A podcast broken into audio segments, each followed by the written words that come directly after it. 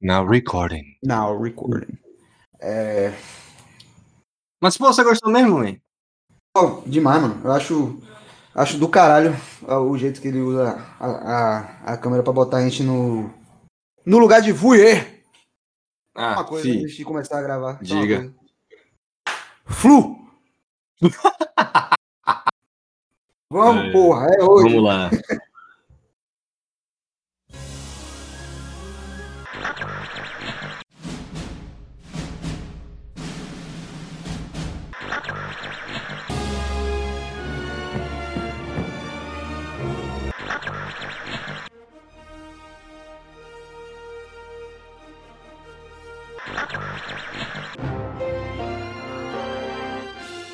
Bem-vindos ao Campo Contra Campo.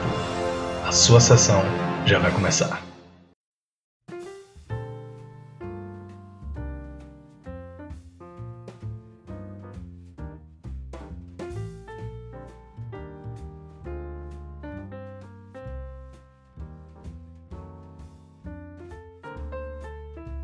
Sejam bem-vindos a mais uma sessão do Campo Contra Campo. Eu sou o Longos. Sou Matheus Lacerda. O filme indicado foi pelo nosso querido Longos. Apresente aí, sua porra. Bom, você tava lá. Eu não, eu não lembro qual foi o- a questão, qual foi o contexto. Ah, pronto, lembrei. A gente tava gravando um episódio que tá pra sair ainda. De um filme que tá pra sair que envolve câmeras, voyeurismo e por aí mais. Inclusive, eu acho que é interessante falar aqui que, tipo, a primeira vez na história do cinema que, que, foi usado assim, ângulo de câmera, a perspectiva do observador como uma ferramenta narrativa é justamente pelo filme de voyeur, você sabia disso? Não sabia, não. Tem, tem outro filme? Tem- eu só assisti esse filme de, Mulher. Não, tem uns, tem uns filmes ao longo da história, principalmente esses filmes mais antigos que quando você vai estudar cinema você para pra olhar, tá ligado? Tem uns que é tipo de uma mulher tentando, olhando pelo buraco da fechadura. E aí mostra ela se agachando pra olhar pela fechadura e depois mostra justamente o buraco da fechadura. Tá ligado? Então, tipo assim, você se coloca no local do observador. Essa, tipo, essa perspectiva como ferramenta de linguagem, tá ligado? E a, a gente tava falando sobre isso.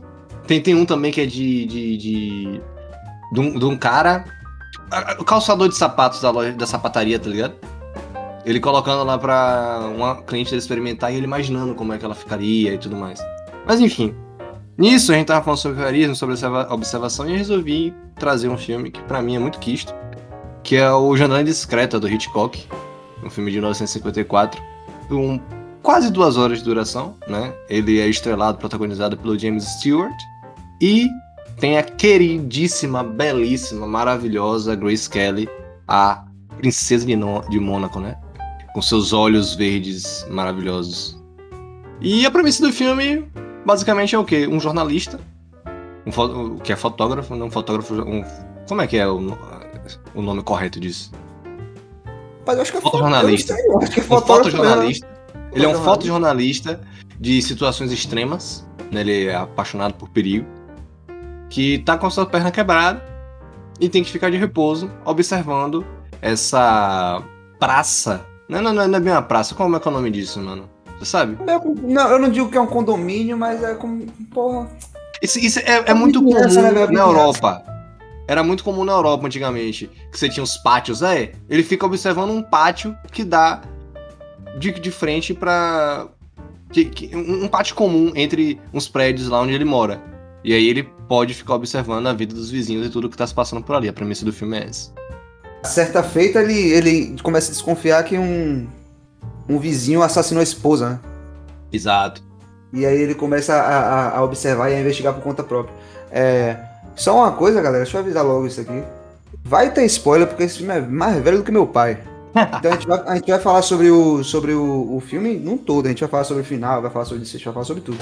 Tá certo?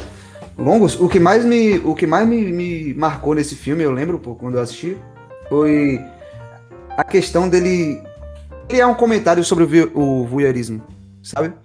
Sim. Tipo, ele. né, Várias cenas do filme, a, a- acho que a, a boa parte do filme, para não dizer a maioria, a boa parte do filme, ele tá ali na visão do, do protagonista, vendo todos os, os prédios em volta.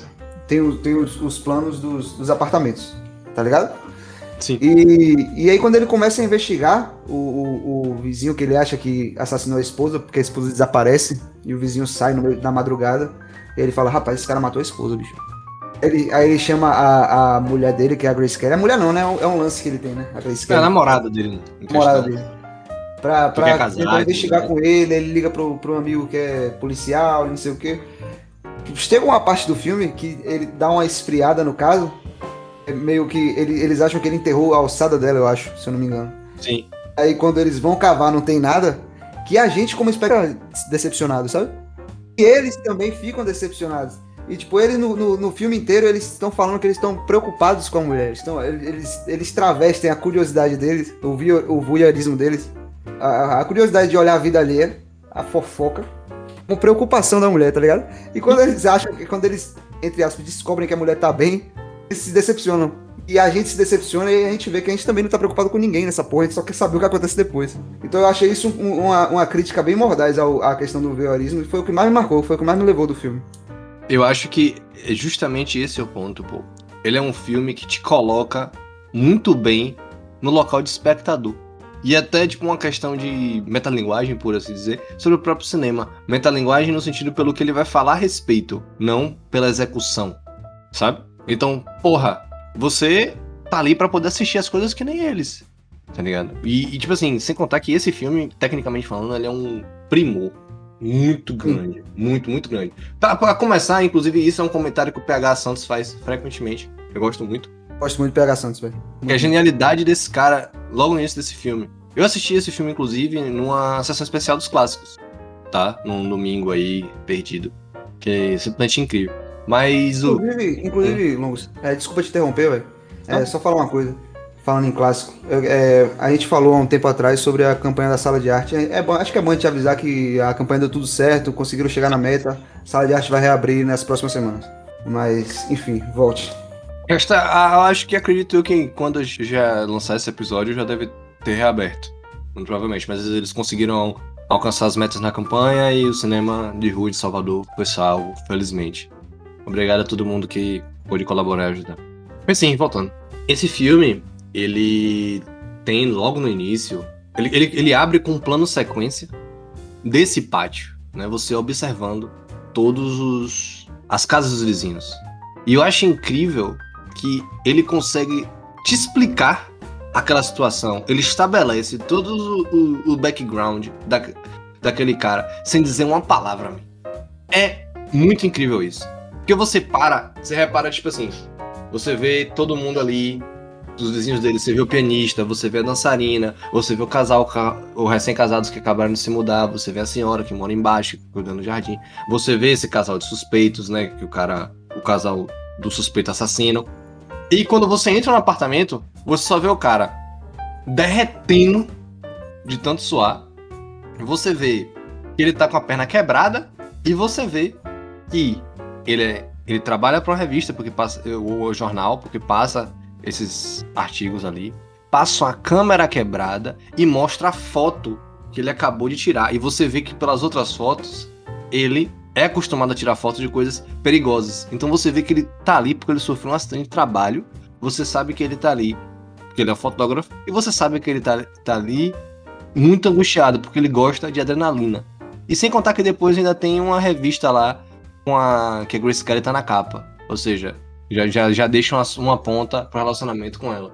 Eu acho esse- essa parada incrível, meu. incrível, porque em poucos segundos, ele sem dizer nada, Uhum. te explica, ele te, te, te contextualiza muito bem no filme. Posso parecer vago, mas assistindo é algo que é muito incrível. Não, pô, não parece vago, não. Isso é, isso é, isso é cinema, pô. Isso é cinema e, e teatro também, tá ligado? Como o cara usa a mise-en-scène pra, pra falar sobre o, o, o- o protagonista, tá ligado? Antes Sim. dele falar uma palavra, você já sabe grande parte das, dos pontos-chave da personalidade dele, tá ligado? Isso é, um- isso é algo que tem muito também em psicopata americano, velho. Sim, sim. Você lembra, você lembra que a, a cena que aparece o apartamento dele tem o telescópio ali no fundo, que você vê que ele gosta de observar os outros. Tem, tem o rádio, tem as coisas. Tipo, a, a mise-en-scène. fa- Isso é, isso é a marca de uma boa direção de arte, né, mano? Sim, o que claro. tá em cena fala sobre o personagem. Como você vai encenar as paradas, né? Isso, um, um, um, um cinema, que, um, um movimento cinematográfico que focava muito nisso é o noir, né, velho? Sim. Que tem a questão da. Por exemplo, eu lembro da cena. Do, um podcast que inclusive a gente fez, a gente fez crítica. Eu, gosto de, eu vou chamar as podcasts da gente de crítica. Foda-se. É, a, a, gente fez crítica sobre Laura, né? Sim, sim. Do Otto Preminger. E tem isso, tem, tem muito isso no filme. Você. A primeira cena eu já sabia quem era o assassino, porque você che... o, o, personagem chega na casa dele, o detetive chega na casa dele, e tem várias máscaras na, na, na, na parede, meio que aludindo para o fato dele não ser quem ele parece, tá ligado? Os indicadores, né, de indicadores, tipo, a, a, a mise-en-scène fala sobre o personagem. E aí depois você vai vendo que tem alguma coisa errada, que não sei o que, realmente é ele o assassino.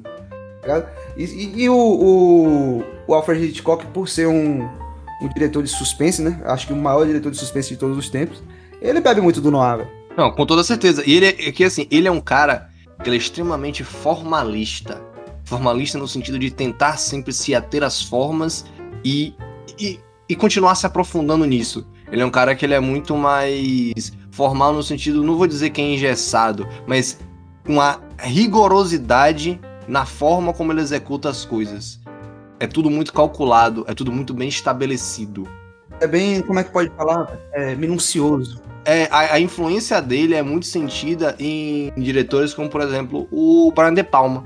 Principalmente alguns filmes de Brian De Palma, quando ele tenta fazer filmes sobre qualquer coisas de cidade. Por exemplo, o próprio Vestida para Matar. Pronto, esse foi um filme que eu esqueci de comentar que eu assisti. Eu assisti o Vestida para Matar, do De Palma, que inclusive é um dos protagonistas do filme, é o Michael Caine, né?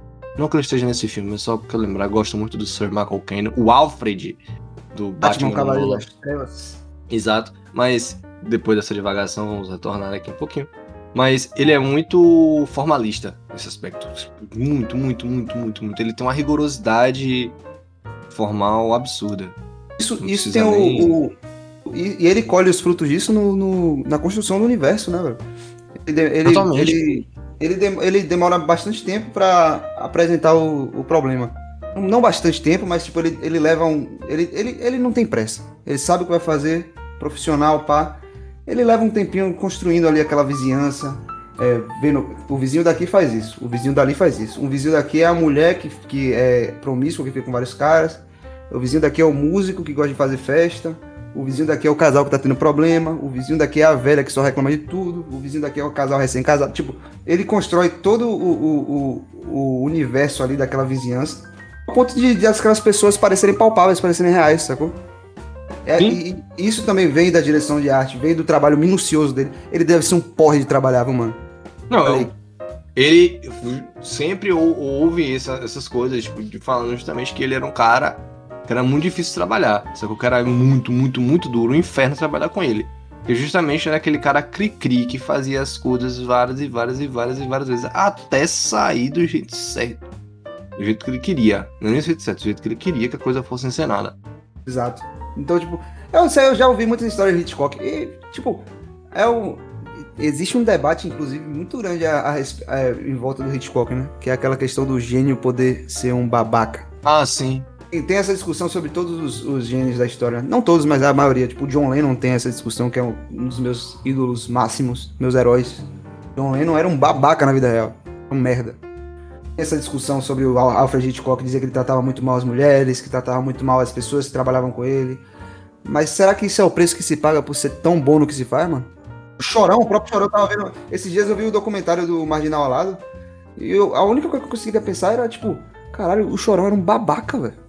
Bem, eu, ao longo de minha vida, quando eu fui observando essas coisas assim, sobre artistas, sobre gênios de arte, ou pessoas que eram muito queridas, assim, mas que tinham questões conturbadas, eu sempre enxerguei isso de uma forma muito delicada, sabe?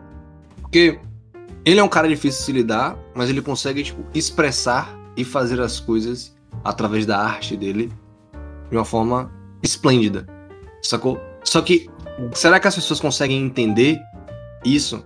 Sacou? Porque essa é a forma que ele consegue achar, essa é a forma que ele consegue achar para poder como uma válvula de escape pro que ele pensa, para ele poder se expressar, tá ligado? Essa é a questão da arte, parte dele. Só que a parte de convivência muitas vezes é delicada justamente por isso que as pessoas não estão acostumadas, ou porque ele mesmo tem um certo bloqueio para poder aprender a lidar com as pessoas. Só como será que não é este o fato que o faz dele tão especial assim? Eu sempre fico me questionando sobre isso. É isso. É isso que eu tô falando. Será que é esse o preço que se paga, mano? É Pra- um debate que dá mim pra é. gente ficar Pra mim, toda, mano. Pra mim, claramente, Tipo- pra mim, claramente é o preço que o cara paga, velho. Moralmente falando. Moralmente falando. É, moralmente, vou, vou botar um, um negócio moral. É, você acha que paga a humanidade inteira ter, ter acesso a essas obras que são eternas, que vão ficar aí pra sempre? Você acha que isso paga o sofrimento das pessoas que conviveram com ele? Tipo, o John Lennon, o Alfred Hitchcock, eu não sei de nenhum caso mais extremo, mas o John Lennon eu sei que ele quase matou um cara de porrada. Caralho. Sacou? Isso aconteceu. Então, tipo, será, você acha que essa a obra dos Beatles, que é algo que eu ouço todo dia, que eu uso todo dia, será que isso paga o, quem ele, o que ele fez pra esse cara, o que ele fez pra outras pessoas? Provavelmente, é, eu acho que ele batia na mulher também, tá ligado? Ele é, renegou o filho, ele, era- ele era um merda, pô, tá ligado? Você acha que paga, velho? Essa discussão moral aí, você acha que o sofrimento de uma pessoa paga o prazer de todo mundo? Mano, eu acho que o sofrimento sempre vai existir. Da mesma forma que o prazer também pode. Muitas vezes o sofrimento de um é o prazer do outro. Né? Se fosse assim, a gente não podia. Porque, por exemplo, é porque isso é uma linha que é muito tênue, tá ligado? Exemplo que eu vou dar. Mas uma das maiores desgraças que já aconteceu na humanidade, o nazismo. O holocausto. Filho, em meio àquela desgraça, e eu não tô falando que é tipo, pô, pra você tentar sempre colher o- os, coisas um boas da, da desgraça, tá ligado? Não é isso. Mas, não, não é isso que eu quero dizer na prática, mas na prática pode soar como. Mas o ponto é, houveram uma série de descobertas medicinais por conta da, das torturas e experimentos que eles faziam, entendeu? Eu acho que muitas vezes, e, e não tipo vangloriando, ou tipo, porra, graças a Deus que isso aconteceu, ou qualquer divindade que você queira usar aí, mas. Que sei lá, man, é um assunto muito delicado. Mas sabe, tipo, eu acho que as coisas chegaram nesse ponto, chega, e chegaram onde chegou, e a gente tem isso aí. Sabe, eu posso estar tentando me, me isentar de ter uma posição um pouco mais incisiva, mas eu de fato acredito nisso. Sacou? Porque, por exemplo, você só é quem. Você só é quem você é hoje, porque, tipo, alguém lhe fez mal algum dia, isso te impactou de alguma forma e você resolveu lidar com isso de alguma parada, sacou? Tava assistindo Pequena Miss Sunshine esses dias, inclusive fala isso. Esse é o ponto também. Sabe, muitas vezes é muito mais como você reage às coisas do que, tipo, o que fazem de fato. Mas é isso. Devagão pra porra, falamos sobre tudo, menos sobre o filme. É, tudo sobre menos o filme. Mas voltando pra ele, inclusive, é. É isso, né, man? Não tem muito mais. Eu também acho que não tenho muito mais o que falar, não. Essa questão do voyeurismo, pra mim, é, é, é a epítome do filme, é, é o resumo, mano. Eu acho que não tenho muito mais o que dizer, não. Pronto, pronto. Uma coisa dele, uma coisa dele que eu gosto também, que eu acho interessante, que inclusive eu tava.